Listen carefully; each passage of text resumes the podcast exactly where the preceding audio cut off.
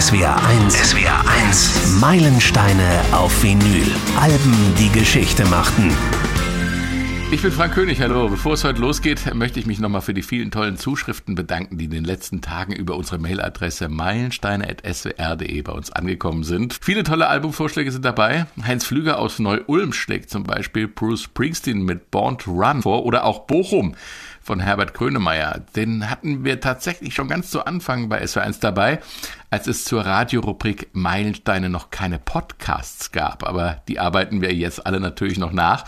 Oft kommen auch Vorschläge, die wir tatsächlich schon als Podcast hatten, die aber aus rechtlichen Gründen nicht mehr verfügbar sind. Boston zum Beispiel mit ihrem Debüt Boston das sind natürlich so Alben, äh, die wir sicherlich bei Gelegenheit nochmal neu besprechen werden. Im Herbst gehe ich an die Planung für das kommende Meilensteine-Jahr und dann werde ich natürlich viele Wünsche berücksichtigen. Zum heutigen Thema.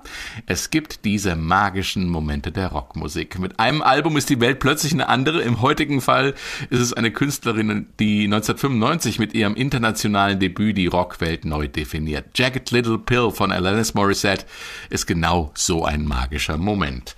Mit gerade mal 20 rockt sie wunderbar rau, wütend, zerbrechlich und selbstbewusst und das als sei Rock schon immer eine ziemlich weibliche Angelegenheit gewesen. Jacket Little Pill wird Initialzündung für die ganze Musikerinnen-Generation.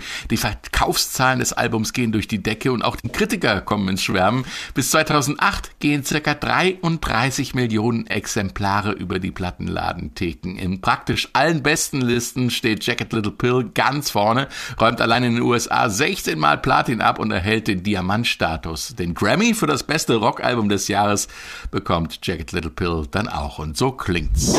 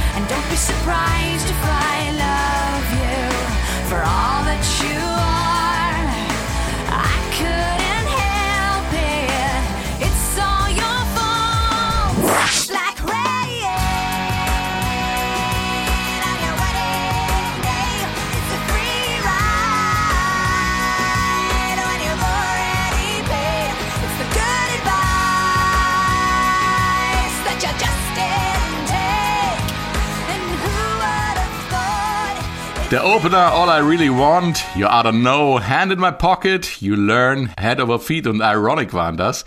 Ähm, und was ist das jetzt? Alternative Rock oder vielleicht sogar Post-Crunch?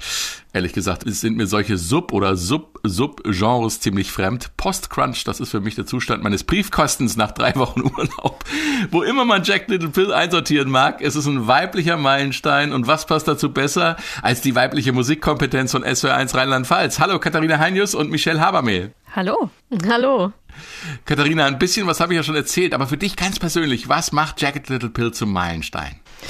Jacket Little Pill ist ein Meilenstein, weil der Kern von Jacket Little Pill zu 100 Prozent der Persönlichkeit von Alanis Morissette entspringt.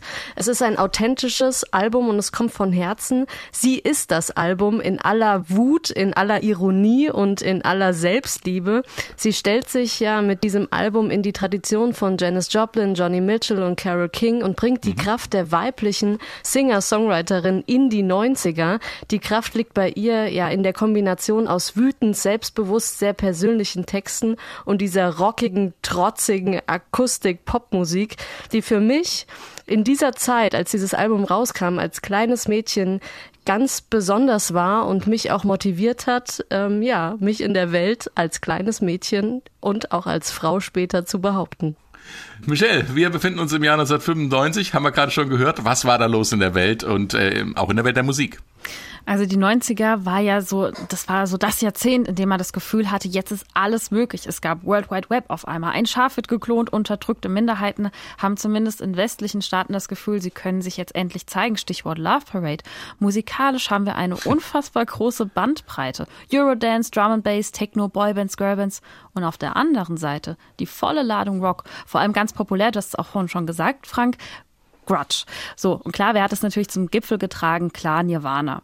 Und auch die Frauen in der Musik zeigen, alles ist möglich. Sie lösen sich jetzt immer mehr aus der Rolle, vor allem mit ihrer Weiblichkeit im Vordergrund stehen zu müssen. Es wird auf einmal viel rockiger. Melissa Etheridge und Linda Perry von den Four Non Blondes zum Beispiel, die haben dazu schon wichtige Grundsteine Ende der 80er Jahre gesetzt.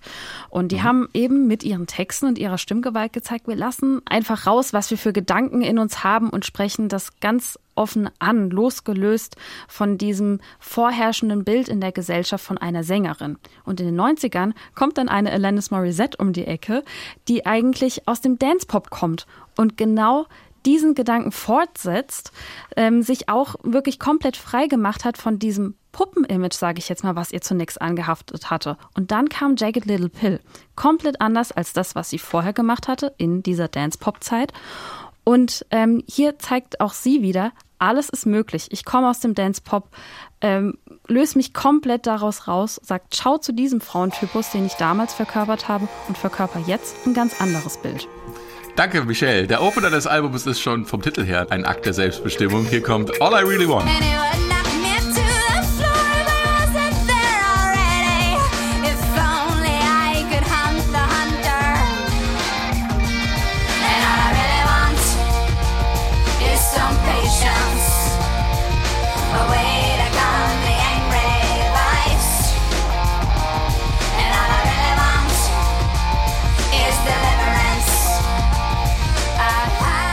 All I Really Want, alles, was ich wirklich will. Klares Statement gleich zu Anfang des Albums. Und äh, für diesen Song und für die Entstehung des ganzen Albums sind lustigerweise zwei Kleidungsstücke mit verantwortlich. Eine Jogginghose passt zur Entstehung des Albums und ein falsch rumgetragener Pulli hat was mit All I Really Want zu tun, Katharina.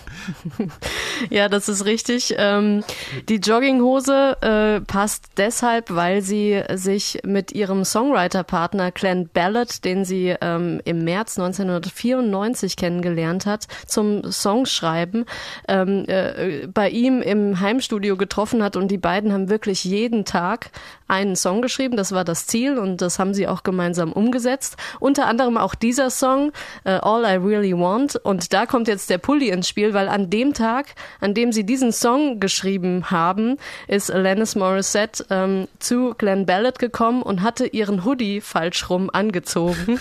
und äh, deswegen gibt's die wunderschöne Textzeile im Song My Sweater is on backwards and inside out. Also er, sie hat ihren Pulli einfach verkehrt herum an und dann auch noch in sich verdreht My sweater is on backwards and inside out and you say hi. Allein diese Textzeile zeigt einfach, dass Alanis ihre Songs äh, aus ihrem Leben raus erzählt. Also ja. ihre Songs haben einfach mit ihr zu tun und dann hat halt auch der verkehrt herum angezogene Pullover damit zu tun. Also nicht nur die Emotionen, über die sie singt, sondern eben auch die, die Art und Weisen und die, die Umstände, die sie auf Ideen auch bringen. Also sie beobachtet ja auch unglaublich gerne Menschen und, äh, und zieht daraus ihre Schlüsse und verpackt dann äh, eben Emotionen auch in Situationen. Und hier nimmt sie genau eine Situation und verpackt verpackt sie wiederum in eine Emotion. Aber die Jogginghose hat auch noch einen anderen Hintergrund, mhm. ähm, Frank. Und zwar ähm, hat sie gerade, als sie diesen Song ähm, All I Really Want geschrieben hat mit Glenn Ballard, ähm, hatte sie eine Jogginghose an. Ähm, und hat einen Anruf bekommen von ähm, ihrem äh, einem anderen Part Geschäftspartner, ähm, der auch Anwalt war, Ken Hertz, und der hatte äh, eine, einen Termin für sie klargemacht bei einer Plattenfirma, weil sie hatte es wirklich schwer. Sie hat äh, dieses komplette Album angefangen zu schreiben und auch fast vollendet, ohne einen Plattenvertrag in der Tasche zu haben. Also das war wirklich äh, erstmal Eigeninitiative von ihr und Glenn Ballard. Und, ähm, und er hat sie angerufen, Ken Hertz, und hat gesagt, ähm, also ich habe da einen Termin bei Maverick. Maverick war auch der, zu der Zeit gerade die Plattenfirma von Madonna geworden, muss man dazu sagen. Und Maverick hat, äh, hat sie eingeladen. Sie hat gesagt, ich kann nicht kommen, ich bin in Jogginghose. Und dann hat er gesagt, egal, äh, geh, äh, steig ins Auto und komm jetzt zu dem Termin. Es ist egal, was du anders hast. Das kann ich nicht machen. Und dann haben sie und Glenn äh, äh, herzhaft gelacht zu Hause, sind ins Auto gestiegen und sind zur Plattenfirma gefahren. Und sie saß dann wirklich in Jogginghose ähm, bei diesem Termin bei der Plattenfirma ähm, und hat eigentlich gedacht, es wird so eine Art Nullpräsentation, weil sie keine Stilettos anhat und ihr Make-up nicht äh, äh, draufgeschmiert, sage ich jetzt mal. Ähm, und äh, das hat aber alles die Plattenfirma überhaupt nicht interessiert. Es ging hier wirklich um die Musik und das ist auch wirklich schön zu spüren. Und sie hat äh, den Plattenvertrag bekommen. So viel zur Inspiration äh, zu dem Song. Um was geht's genau, Michelle? Also sie spricht hier in einem Text über einen Partner, der ihr geistig einfach nicht das Wasser reichen kann. Also sie spricht über all die Dinge, die sie interessieren, dass sie sich sorgt, dass ihr Land so korrupt ist, dass sie sich für Spiritualität interessiert, dass sie die Natur sehr interessiert, für die sie sich ja auch sehr eingesetzt hat und so weiter. Und das endet dann in der Frage, What I wouldn't give to find a soulmate. Was täte ich nicht alles, um einen Seelenverwandten zu finden? Also mit dem Satz hat sie bewiesen, der Mann, um den es da geht, das ist es einfach noch nicht für sie.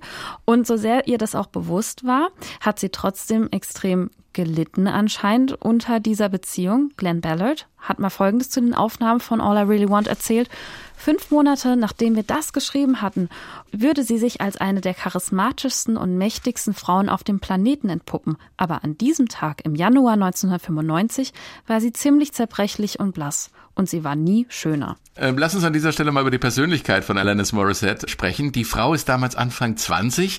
Ihre Texte haben eine unglaubliche intellektuelle Wucht, ihre Stimme sowieso. Sie singt äh, von einem Kerl, der intellektuell nicht gewachsen ist, wünscht sich einen eben solchen, der, der ihr gewachsen ist. Inzwischen ist sie 47, nach längerer Kinderpause zurück im Musikbusiness. Ähm, sie ist noch dazu Schauspielerin, Umweltaktivistin und sie hat einen Podcast, Conversation with Alanis Morissette, in dem sie Themen der menschlichen Psyche, Traumata, Beziehungen oder Mikrobiologie behandelt ähm, und dann dazu auch noch Interviews mit Wissenschaftlern führt. Ich habe da mal reingehört, das ist echt super interessant auf ganz hohem Niveau. Äh, ganz nebenbei sieht sie auch noch umwerfend aus. Äh, ich kann mir schon vorstellen, dass es Kerle gibt, die da ein bisschen Angst bekommen, ihr intellektuell nicht gewachsen zu sein. Aber im Ernst, äh, das hört sich alles ein bisschen so bilderbuchhaft an. Das war es im Leben von ihr nicht, Michelle. Ne? Ja, ähm, wir hatten es ja schon zu Beginn ein bisschen angerissen. Sie kam eigentlich aus der Dance-Pop-Richtung. Und dort hatte sie so mit 14 Jahren angefangen und hat dort leider etwas durchlebt, das leider viele Frauen im Musikbusiness durchmachen. Sie wurde vergewaltigt. Und zwar von einem 15 Jahre älteren Mann, genau aus diesem Dunstkreis mhm. eben. Und sie hat das Ganze dann auch in dem Song Hands Clean thematisiert, kam aber einige Zeit später raus als Jagged Little Pill. Aber Jagged Little Pill, die Aufnahmen dazu, die waren auf jeden Fall Teil eins in ihrem Leben, das Ganze zu verarbeiten. Und mhm. sie hatte damals auch tolle Unterstützung von Glenn Ballard, der ihr absolut den Raum gegeben hat, sich auszudrücken und ihr gesagt hat, dass sie all ihre Emotionen in die Lieder packen soll. Und ähm, das war schon mal so Part eins, das Ganze zu verarbeiten, aber so explizit darauf eingegangen ist sie erst wirklich später in dem Song dann Hands Clean. Wie gesagt, nicht auf Jagged Little Pill.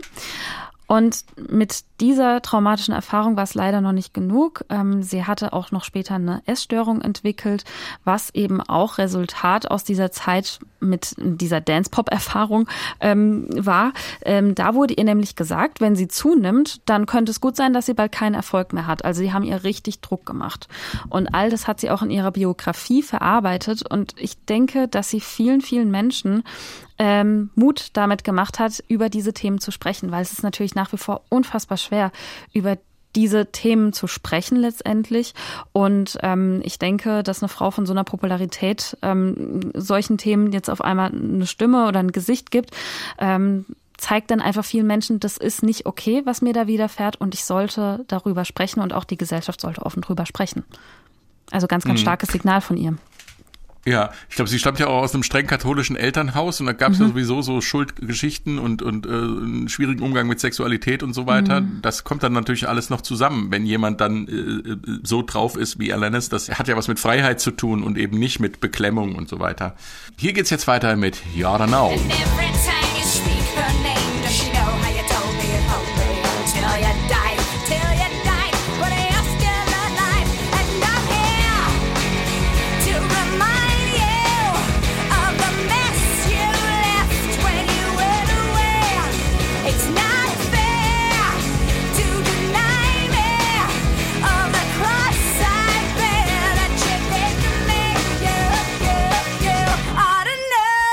Alanis Morissette, ja, don't know. Wow, da ist eine, ziemlich viel von dieser wütenden Kraft drin, über die wir gerade gesprochen haben. Ursprünglich und roh.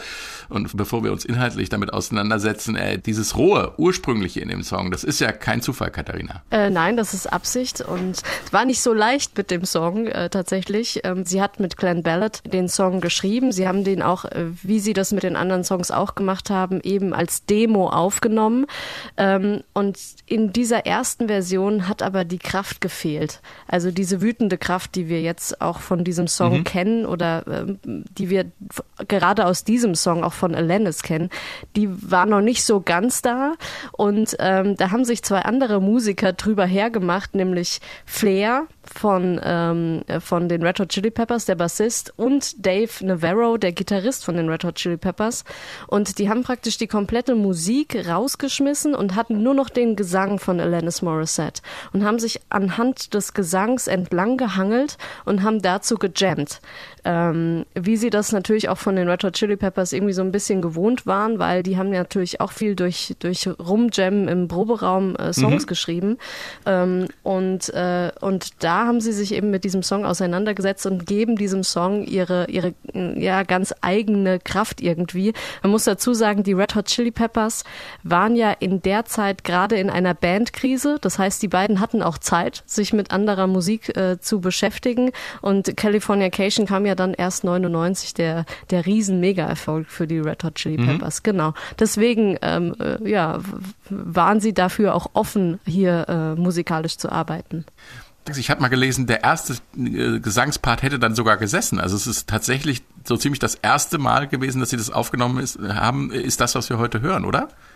Ja, genau. Also sie hat, also genau, also sie haben ganz oft die Spuren, die sie für das Demo verwendet haben, äh, dann tatsächlich auch für die Studioaufnahme benutzt. Mhm. Und das ist in dem Fall der Fall, äh, weil sie äh, die Gesangsspur von Alanis Morissette, sie hat den, den, den kompletten Text in einem Take, One Take eingesungen. Also da gibt es Boah. kein Rumgeschnipsel. Also das macht man ja ganz häufig eigentlich, ja. dass äh, eine Sängerin oder ein Sänger ins Studio geht und immer wieder und immer, immer wieder dieselbe Stelle einsingt und man sucht sich dann tatsächlich fast nuancenhaft sogar äh, die Vokale raus und die Konsonanten und welche klingen am besten. Also man nimmt schon gar nicht mehr ganze Worte, sondern man guckt, wie, wie passen die, die Sounds am besten zusammen. Ähm, und hier ist es einfach so, sie ist ins Studio gegangen äh, bei Glenn äh, Ballard eben äh, im Heimstudio und sie ist, ist da in die Gesangskabine gegangen und hat das One-Take eingesungen. Übrigens, Tina Turner hat das auch so gemacht. Sie hat gesagt, sie nimmt keinen Song, der irgendwie, ne, die Emotion muss in mhm. einem Take rüberkommen, sonst hat das Ganze keinen Stark. Wert. Und das ist eben hier auch bei Alanis Morissette so. Wo wir gerade bei den äh, Red Hot Chili Peppers waren, an der Orgel ist äh, übrigens auf dem Album Ben Montange von Tom Petty and the Heartbreakers. Und äh, da ist zum Beispiel bekannt, äh, es gab ja noch gar keinen Plattenvertrag, als das Album aufgenommen wurde, äh, dass er die Gage von einem Abendessen nee. akzeptiert hat. Das, wie? Nee. Genau, das, äh, das finde ich eine total schöne Geschichte. Doch, doch, nicht nee, ja. Ich wollte das nur unterstützen, Frank. Weil ich habe das auch gelesen, aber man, also wenn man sich das vorstellt, wenn so eine Künstlerin, die jetzt noch keinen Erfolg hat, ähm, praktisch, die braucht ja erstmal Leute, die sie unterstützt, die da sind, die äh, ihr Know-how zur Verfügung stellen. Mhm. Und äh, Glenn Ballard hat sein ähm, Know-how zur Verfügung gestellt. Also sie braucht ja erstmal Leute, die an sie glauben. Sie hatte zwar diese zwei Alben veröffentlicht im Vorfeld, aber das war nicht sie. Und hier mhm. ist sie das wirklich, sie ist das erste Mal, darf sie sie selbst sein auf diesem Album. Und dass Künstler, die spüren, oh, okay, hier sitzt eine wirkliche Künstlerin vor mir, dass die kommen und, und Lust haben, da mitzuspielen, ähm, das zeichnet sie auch aus. Und das ist, glaube ich, auch in der Phase, in der sie da war, auch ohne Plattenvertrag und so, äh, war das, war das für sie wichtig. Sie hat dadurch Bestätigung bekommen und, und die anderen hatten das Gefühl, sie müssen sie unterstützen. Und das ist, ja, wie soll ich sagen? Wirkliche Musiker macht das aus. Die erkennen das mhm. und machen das einfach. Und die machen das Toll. dann auch einfach für ein Abendessen und glauben an das Gute. Klasse. Ähm, äh, so rau wie der Song klingt, You Oughta Know, äh, so sind auch die Lyrics sehr direkt und explizit. Es ist die Botschaft einer Frau an ihren Ex. Worum geht's genau, Michelle, und was ist der Hintergrund des Songs? Ja, also es wurde eine ganze Zeit lang gemunkelt. Es wird überhaupt immer gerne bei Landis Morissette gemunkelt, wie auch bei allen anderen Künstlern und Künstlerinnen. Um wen geht's denn da jetzt in dem Song? Und es geht möglicherweise um den Schauspieler Dave Coulier. Äh, mit dem war Landis Morissette eine Zeit lang zusammen. Ähm, das war so 1992 und sie war 17, 18 Jahre alt und er war so 32, 33. Da gab es also einen größeren Altersunterschied. Und es gibt auch Anspielungen im Text darauf, auf diese größere Altersspanne ähm, wo, wo sie dann als zum Beispiel sagt, an older version of me. Also, dass diese mhm. neue Frau, die er da jetzt an seiner Seite hat, einfach nur eine ältere Version von ihr ist. Ähm, man weiß es aber auch alles gar nicht so ganz. Und ich glaube auch Alanis Morissette ist es auch ziemlich egal, ob die Öffentlichkeit Bescheid weiß oder nicht, wer das jetzt ist, weil sie immer sagt so, ich werde das gar nicht großartig kommentieren, weil ähm, ich mache die Lieder für mich und eben nicht für andere. Und ähm, ja, und er hatte dann nochmal, also Dave Coulier hatte nochmal wirklich dann so die Presse auf sich gezogen und nochmal in Interviews gesagt, so ja, ja, da geht's um mich in, den, äh, in dem Song. Und ähm, ja, wie gesagt, hat er natürlich dann halt Presse und Schlagzeilen für sich gemacht, aber Alanis Morissette, glaube ich, lässt es relativ kalt. Ihr geht's am Ende um Songwriting, ne? Hm. Ich habe gehört, er hätte den Song als erstes im Radio gehört und gar nicht gewusst, dass es mhm. Alanis Morissette ist und gedacht, oh, eine, ein wütendes Mädchen, bis ihm dann klar wurde, ja. dass es um ihn ging. Das hat es vielleicht ein bisschen zur Selbstreflexion beigetragen. Mhm, ja, habe ich auch gehört, dass er dann gesagt hat, so, oh je, die muss aber ziemlich wütend sein. Oh je, das ist Alanis Morissette. ja. Katharina, du wolltest noch was sagen. Ah, ich wollte nur den kleinen, äh, mini klitzekleinen Vergleich mit You're So Vain von Carly Simon bringen, äh, wo ja auch Mick Jagger vermutet wird dahinter, der eitle Typ. Ja. Ähm, und äh, um diesen Song ranken ja auch mächtig viele Gerüchte, also ähnliche Gerüchte, ne, wer da jetzt eigentlich so eitel ist bei You're So ja. Vain. Und an was ich inhaltlich immer denken muss bei dem Lied, bei You Oughta Know, ist, das ist so für mich irgendwie wie äh, Melissa Etheridge's Like the Way I Do, weil das halt mhm. einfach da auch wirklich darum geht, dass eine Frau total verletzt ist davon, dass ähm, ihr Ex-Partner eine neue Freundin hat und ähm, sie eigentlich denjenigen komplett durch ihre Worte zerstören möchte. Man kann es gar nicht anders sagen. Ja. Äh, Wobei bei Melissa Etheridge ja gerade noch eine andere Komponente dazu kommt. Ähm, Melissa Etheridge ist ja lesbisch, ne? Also bei ihr ist es eine Frau, äh, die sie da tatsächlich besingt und, und kein Mann. Das ist ja ganz spannend bei so einem expliziten Text, also mit sexuellen Anspielungen noch und nöcher. Ähm, das äh, wird ja in den USA weggeschnitten, weggepiepst und so weiter, aber Lennis Morissette ähm, lässt das nicht machen, ne? Die ist da gnadenlos. Sie sagt, wenn ich das so singe, dann will ich, dass es auch so rüberkommt und wenn, mhm. dann müsst ihr hinterher was machen, aber ich singe es so. Ja, total. Und sie hatte auch wirklich größte Unterstützung von Glenn Ballard mal wieder gehabt, der halt eben auch gesagt hat, so, wenn du das so gefühlt hast, dann lass es auch so raus. Und ähm, da gibt's aber auch eine ganz lustige Geschichte dazu, weil nämlich äh, bei der ähm, Grammy Award Verleihung 1996 da ähm, hat sie auch den Song performt und die haben das extra mit sieben Sekunden Zeitverzögerung gesendet, damit die das F-Wort noch rausschneiden konnten. Ach Gottchen, nee. Ja, das ist. Ähm ich weiß gar nicht, was ich dazu sagen soll. Ganz spannend ist übrigens auch, äh, dass das Ding nicht als Single erschienen ist. Das ist heute, wäre wär heute undenkbar. Man hat es damals als Album zuerst veröffentlicht, um da mit diesem Song auch das Album nach oben zu pushen. Da kann man mal sehen, wie sich die Zeiten geändert haben. Das, äh, die Single wurde viel später veröffentlicht und so war das Ding erstmal auch kein Single-Hit, aber es hat das Album mit nach oben gezogen. Heute unvorstellbar, Katharina, oder?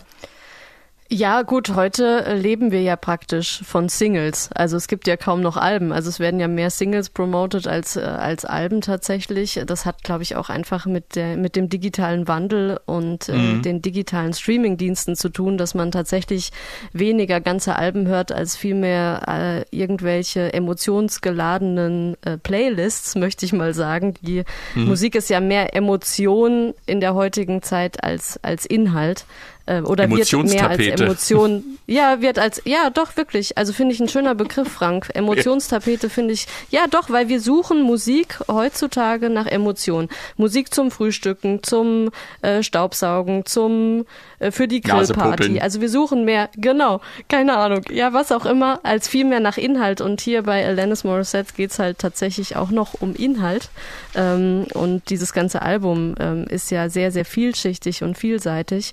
Ähm, Aber ich kann das verstehen, dass man, für, also dass man spürt, dass dieses Album was in sich hat. Und es hatte ja auch viele, äh, in Anführungszeichen Single-Hits. Sie haben ja trotzdem Singles veröffentlicht für die mhm. Radiostationen. Und dann sind mhm. die Songs im Radio gelaufen. Und natürlich, wenn ich ein Album ins Bewusstsein holen will, dann möchte ich natürlich die Alben verkaufen und nicht die Singles.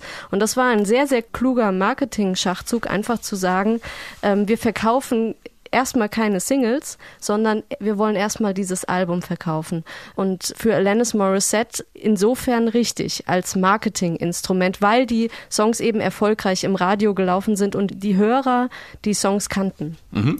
Michelle, ähm, der Song äh, ist ja wirklich auch, You Ought to Know, ähm, ein Song, der einen großen Einfluss hatte auf die Szene, ne? Ja, genau, doch. Also vor allem wurde er extrem oft auch gecovert tatsächlich, auch von vielen bekannten Künstlerinnen, zum Beispiel von Beyoncé, von Britney Spears. Ähm, er wurde in allen möglichen äh, Genres auch nochmal gecovert. Es gibt auch so eine Eurodance-Version davon, ganz im Sinne der 90er natürlich. Und es gibt auch eine Punk-Version davon von A Thousand Mona Lisas.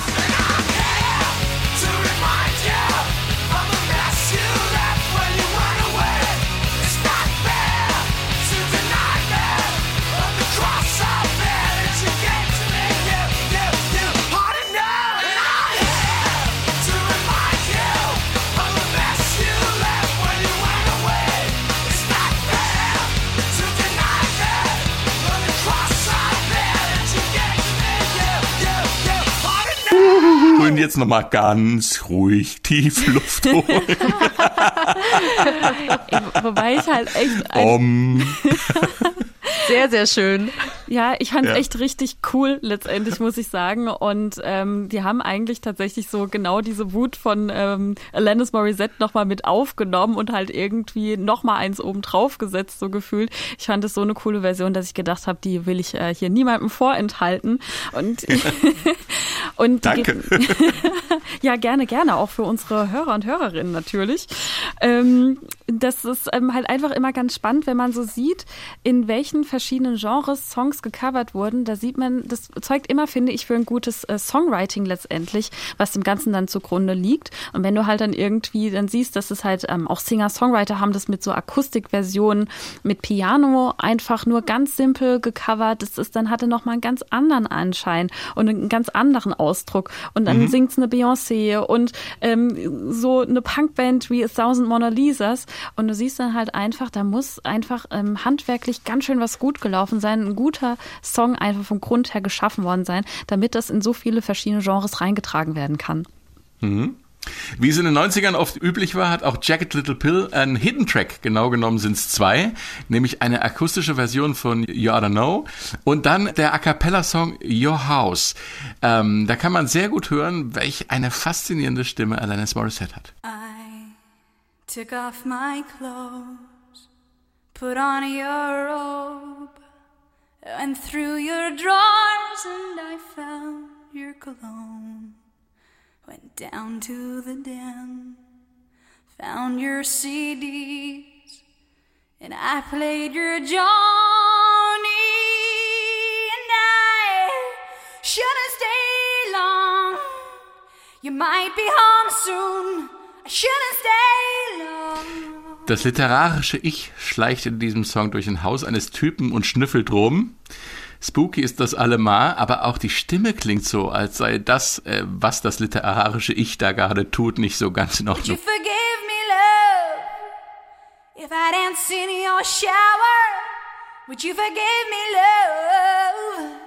If I laid in your bed, would you forgive me, love? If I stay all afternoon?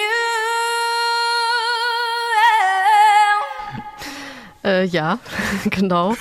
ähm, es ist total schön. Man hört hier die pure Stimme von Alanis Morissette und wie sie es schafft, dynamisch mit dieser Stimme zu arbeiten, also ganz leise und sanft und auch ganz explosiv äh, nach oben gehend und laut. Und sie hat einen, ich finde, das ist so ein 90er Gesangsstil. Das fing mhm. irgendwie mit Sinead O'Connor an und äh, die Cranberries haben es ihr irgendwie auch nachgemacht dann.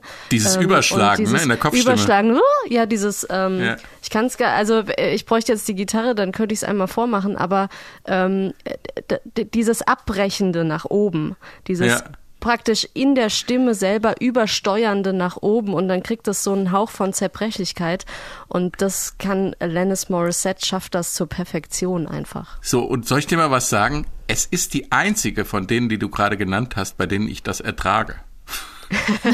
Ich ich finde, das klingt manchmal so überzogen und angestrengt. Und das finde ich so fantastisch bei Alanis Morissette, dass du das hörst und, und, und du sagst, es kommt da genau an dieser Stelle. Es ist nicht ein Effekt für den Song, sondern es ist einfach ein Gefühl.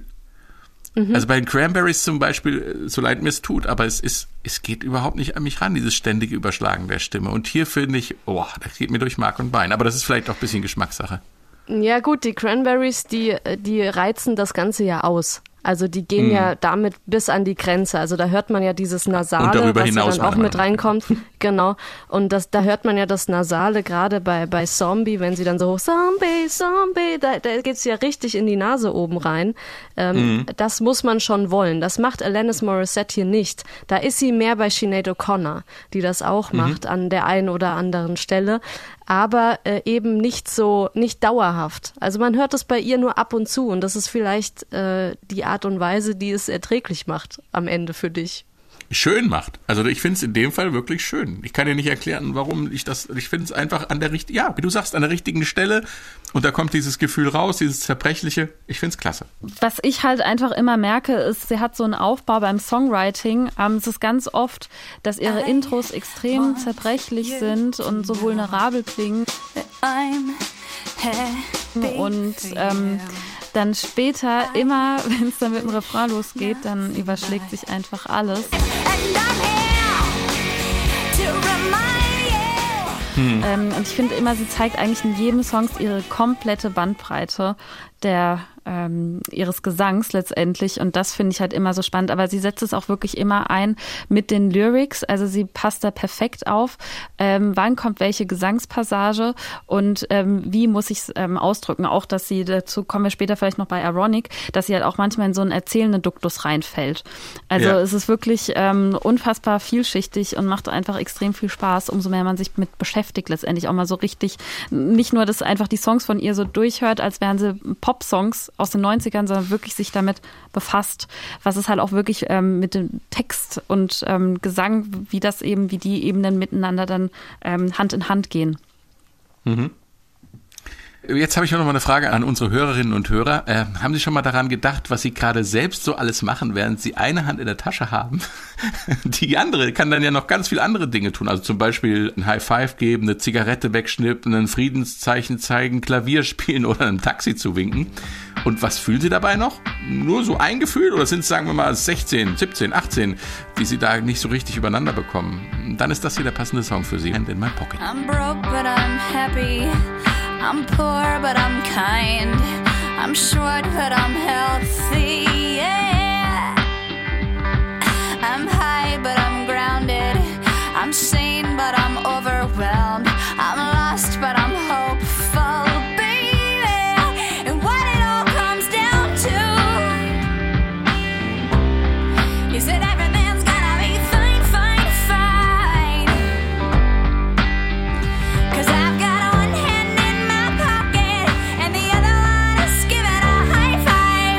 in my pocket. Also ich habe gerade mit den Fingern geschnippt und dabei gedacht, was für tolle Musik ich hier bei der Arbeit hören darf und dann auch noch zusammen mit zwei tollen Kolleginnen. Und dann habe ich gedacht, ich müsste doch gleich mal die Gitarre von der Wand nehmen und darauf spielen und, äh, und, und, und alles gleichzeitig. So ging es wohl auch Alanis Morissette, äh, dass sie ziemlich viele Dinge kann, ähm, sogar gleichzeitig, das wissen wir. Und dann macht sie auch noch einen Song draus. Ich bin high, aber ich bin geerdet, ich bin bei Verstand, aber ich bin überwältigt und alles zusammen. Alanis Morissette, Michelle. Ja, also auch hier zeigt wieder Alanis Morissette ihr Händchen fürs Songwriting. Solange die Hand nicht in der Hosentasche steckt, haha, knick, knack. okay, okay, war so schlecht, ich mach direkt weiter. Also es geht... nee, warte, warte.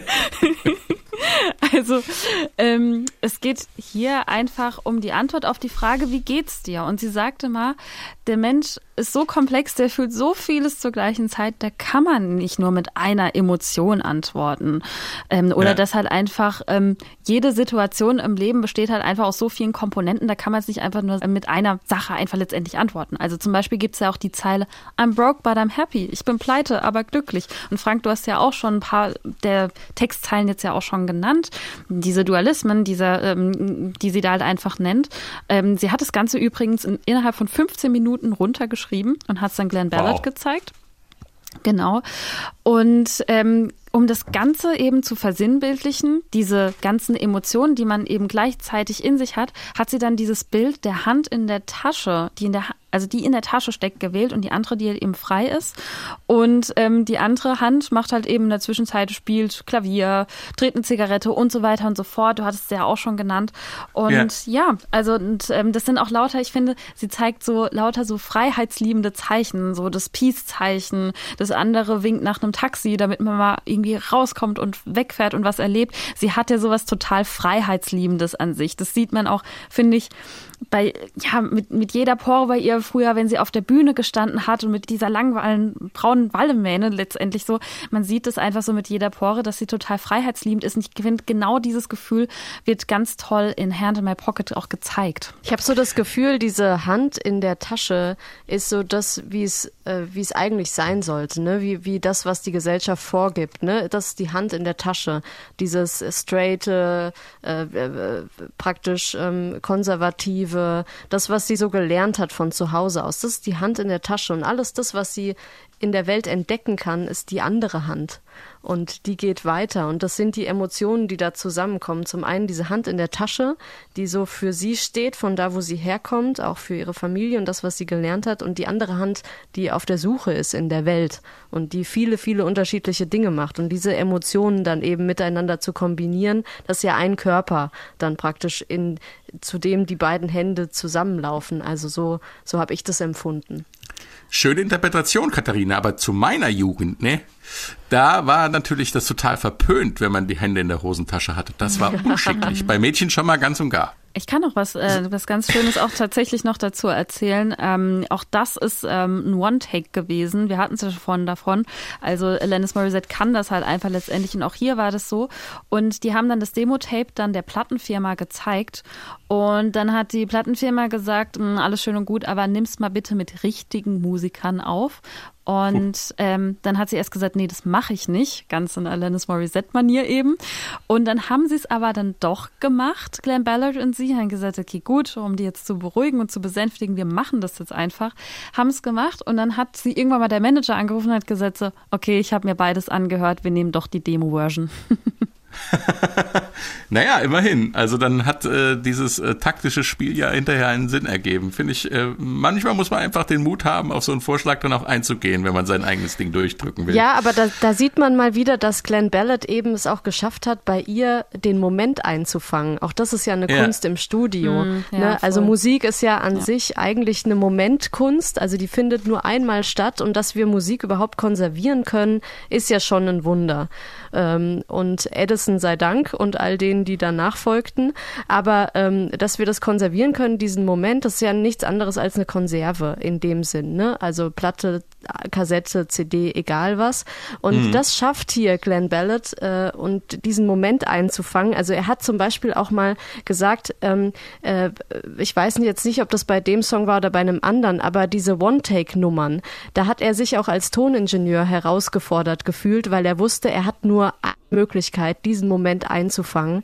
Und da muss alles stimmen. Da darf kein Mikrofon übersteuern, weil, weil wir, wir kennen ja die Range, also die Dynamik, die Alanis Morissette mhm. eben liefern kann. Dieses ganz leise zurückgenommene und dann dieses plötzlich ganz brachial laute. Das ist für einen Toningenieur eine wirkliche Herausforderung, weil, weil die Empfindlichkeit des Mikrofons natürlich eingestellt werden muss. Der Gain muss passen. Ähm, und, mhm. und da wusste er, okay, er hat nur eine Möglichkeit und die muss sitzen. Also auch er musste da am Mischpult regelrecht performen, wenn Alanis da im Studio dann ihren One-Take eingesungen hat. Ja, das passte. Er musste das lernen, ne? Und wir machen jetzt weiter mit Lernen. Hier kommt You Learn und achten Sie mal auf den Schlagzeug-Groove und auf die kleine zerbrochene Pille, Jacket Little Pill. Heute bei uns würde man sagen, die bittere Pille, die kommt im Song nämlich auch vor. I recommend getting your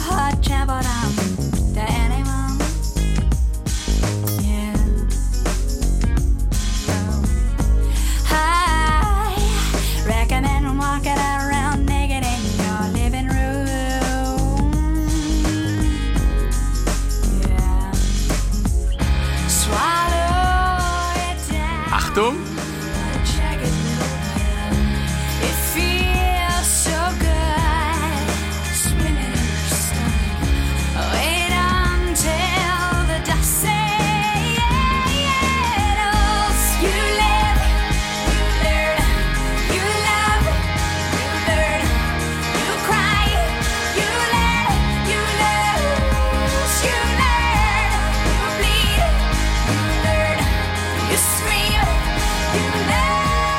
Learn. Alanis Morissette. Man lernt nie aus und muss auch manchmal eine bittere Pille schlucken. Die Geschichte dieses Songs beruht auf einer wahren, wieder selbst erlebten Begebenheit, Katharina.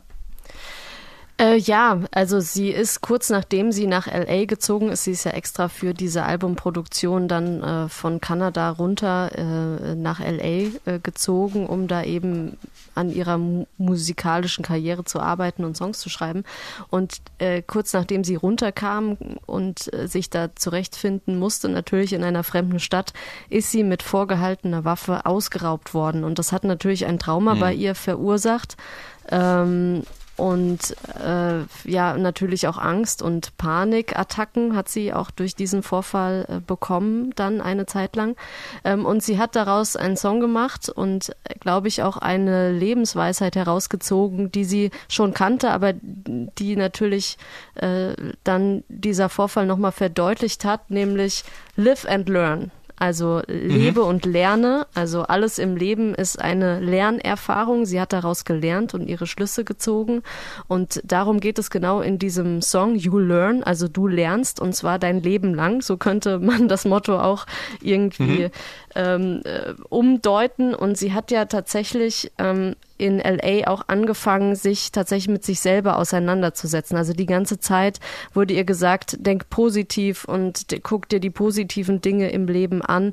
Und als sie nach LA kam, war sie erstmal auf sich ge alleine gestellt und hat sich natürlich auch mit sich selber beschäftigt und hat dann auch tatsächlich Depressionen zugelassen, Stimmungsschwankungen ähm, äh, und hat die auch wahrgenommen. Und das war, glaube ich, für sie ein, ein ganz entscheidendes Erlebnis, das zuzulassen, das Negative im Leben und dann auch darüber zu schreiben und zu sprechen. Und sie zieht ja auch den Albumtitel aus diesem Song. Also sie singt ja ähm, in einer Textzeile Swallow it down, what a jacket little pill.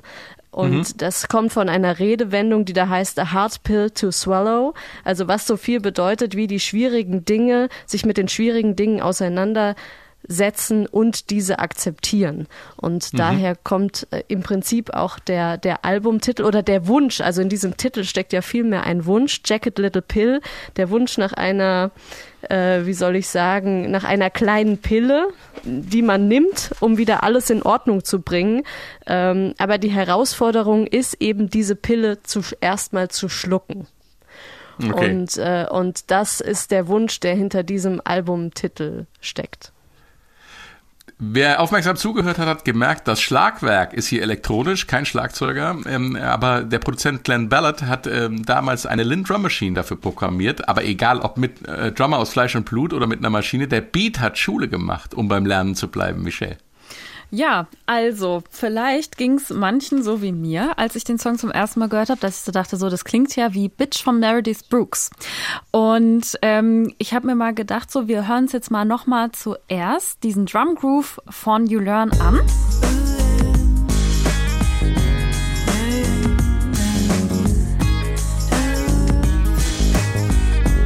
So ist ein ganz beliebter Groove letztendlich aus den 90er Jahren, kommt im weitesten Sinne ähm, von dem Big Beat. Also das, was auch klassischerweise so im Drum and Bass verwendet wurde, ist halt eben gestretched und deswegen halt natürlich dann ein bisschen ähm, sanfter, langsamer. Und ähm, wir haben genau diesen gleichen Groove bei Bitch von Meredith Brooks.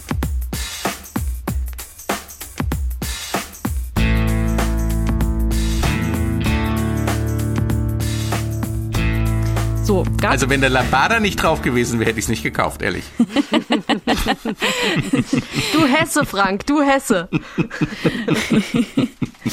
Ja, und ich finde halt einfach, ne, also man hat es natürlich, das war jetzt, das ist halt einfach mehr als eindeutig. Es gab keine rechtlichen Konsequenzen, weil klar, das ist halt einfach ein Groove letztendlich.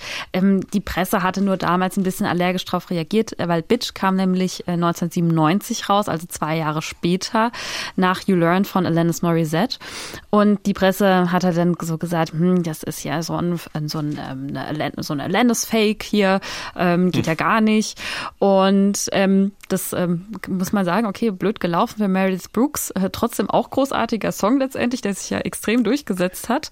Ähm, aber das zeigt einfach letztendlich, was Alanis Morissette für einen Einfluss hatte auf die ganzen Singer-Songwriterinnen, die halt eben auch genauso wie sie so einen Alternative Rock-Einschlag hatten, wie zum Beispiel Meredith Brooks oder Natalie Imbruglia und so weiter und so fort. Und ich finde, das zeigt es halt einfach so, was diese Einflüsse machen. Genau, aber wir müssen jetzt, also wenn wir anfangen, äh, Schlagzeugloops äh, in, in Songs zu suchen, die ähnlich sind, ähm, ich glaube, da, da könnte man noch zwei Stunden weiter senden, oder? Ich meine, man kann sich, also ich weiß gar nicht, was es da für eine äh, äh, Problem mit gibt. Also, dass sich da jemand draufschmeißt. Also wenn, das ist ein markanter Groove, klar. Ja. Aber äh, hallo, es ist äh, ein Rhythmus und da mache ich ein Lied drauf. Fertig. Ja. Also da, da finde ich, da geht's, das geht deutlich zu weit. Dann schränkt ja jede Kreativität ein, wenn man da nicht zitieren oder sich bedienen darf, ehrlich gesagt. Ja, total. Ich glaube halt einfach, ähm, was das harte Los war bei Meredith Brooks, war halt auch noch, dass sie ihr halt auch irgendwie sehr, sehr ähnlich sah. Um, und also, also sie sah ähnlich aus wie Alanis Morissette. Und dann hatte man halt einfach schon mal per se einfach, äh, ja, diese Vergleiche. Und die tun ja eigentlich auch niemandem gut. Ähm, das ist ja immer Nee. so das, das harte Los. Das ist genauso wie diese Vergleiche, oh, die neue Adele, die neue Amy Winehouse. Das macht immer Karrieren so kaputt. Und man sieht ja auch, eine Meredith Brooks hat sich nicht durchgesetzt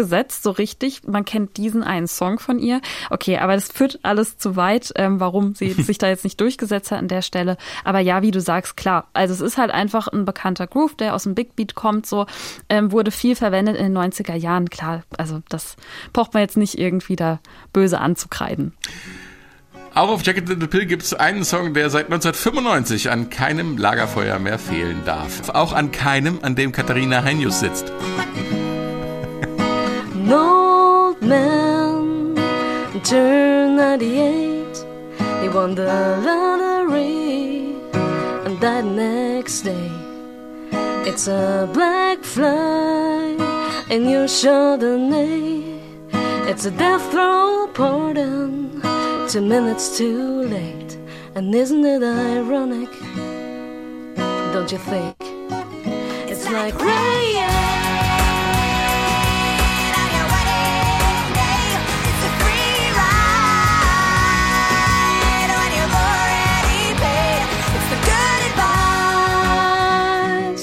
You just didn't take. And who wanna thought it figures? Ein kurzer, äh, kleiner äh, Vorgeschmack. Ironic 100% lagerfeuertauglich. Aber Vorsicht, zu diesem Song hat es allen Ernstes eine literaturwissenschaftliche Diskussion gegeben, ob das Fremdwort Ironie hier nicht vielleicht falsch verwendet wurde. Ist es wirklich Ironie, wenn es zum Beispiel am Hochzeitstag regnet? Nun könnte man sagen, nein, das ist keine Ironie, sondern Pech. Aber gut, das Ende des Songs ist dann aber wirklich wieder ironisch. Da singt Alanis Morissette sinngemäß, dass das Leben eine lustige Art hat, uns zu helfen, trotz all der schlechten Zeiten, die wir durchmachen müssen. Das schlechte Zeug hilft uns letztlich auch wieder da rauszukommen und das ist ja nun wirklich ironisch. Und dass ein Song, der solche schönen, heftigen Crunch-Gitarren im Refrain hat, zum Lagerfeuer-Hit wird, ist ja auch irgendwie ironisch, Katharina. Ja, irgendwie schon, aber irgendwie auch passend, weil natürlich man ihn gut mit der Gitarre spielen kann und weil ihn tatsächlich ja auch jeder mitsingen kann. Und das ist ja das Schöne am Lagerfeuer, dass man eben Songs anstimmt, die dann, äh, und wenn es nur La La La ist oder man den Refrain eben mitsingt, äh, diesen Song, den kennt man und den singt man mit. Ähm, und deswegen hat er auch wirklich Lagerfeuer-Qualitäten hier an dieser Stelle. Wir lernen, Post-Crunch ist auch was fürs Lagerfeuer, ist eh meistens nur Werbung im Briefkasten. So, und das war's für heute. Vielen Dank fürs Zuhören und vielen Dank an Katharina Heinius und Michelle Habermehl. Sehr, sehr gern. Sehr, sehr gerne, danke. Legen Sie die Platte doch einfach mal wieder auf und ähm, wenn Sie eine neue Hörerfahrung haben, die Songs mit anderen Ohren hören, dann schreiben Sie mir, auch wenn Sie zum Beispiel einen neuen Meilensteine-Vorschlag haben. Meilensteine.swr.de und tschüss.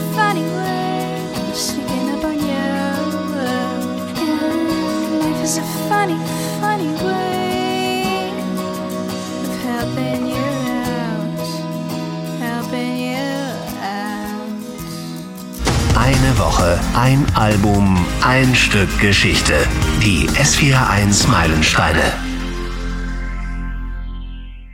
Und ich meine mich auch erinnern zu dürfen und an dieser Stelle dürfen wir, glaube ich, auch ein bisschen privat plaudern, Michelle. Äh, wir beide haben ja gemeinsam Musikwissenschaft studiert und wir haben uns auch das ein oder andere Mal zum Musikmachen getroffen und ich weiß, du bist eine hervorragende Pianistin und ich meine auch, wir hätten damals vor einigen, vor etlichen Jahren auch diesen Song zusammengespielt. Ja, ähm, ich glaube nämlich auch und ich glaube, wir haben ihn sogar zweistimmig gesungen und ähm, ja, das war sehr, sehr schön und das, äh, wir haben schon festgestellt, dass das rund acht oder sieben Jahre her ist. Also schon sehr, sehr lange wird höchste Zeit, dass wir das mal wieder wiederholen. Wir machen das Genau. mal wieder. Jetzt macht mir nicht die Nase so lang. Das Problem, liebe Zuhörerinnen und Zuhörer, ist, dass wir nämlich immer noch äh, in getrennten Studios sitzen müssen und deswegen ähm, durch die Übertragungswege die Latenzzeiten so hoch werden, dass wir einfach nicht gleichzeitig singen können. Das ist das große Problem. Ich würde mich auch raushalten. Ich würde das Feld den Damen überlassen. Das äh, holen wir dann alles nach, wenn dieser ganze Pandemiespuk dann irgendwann mal vorbei ist. Das genau, machen dann wir. machen wir das. Eine Sonderausgabe der SW1 Meilensteine. genau, alles gesungen.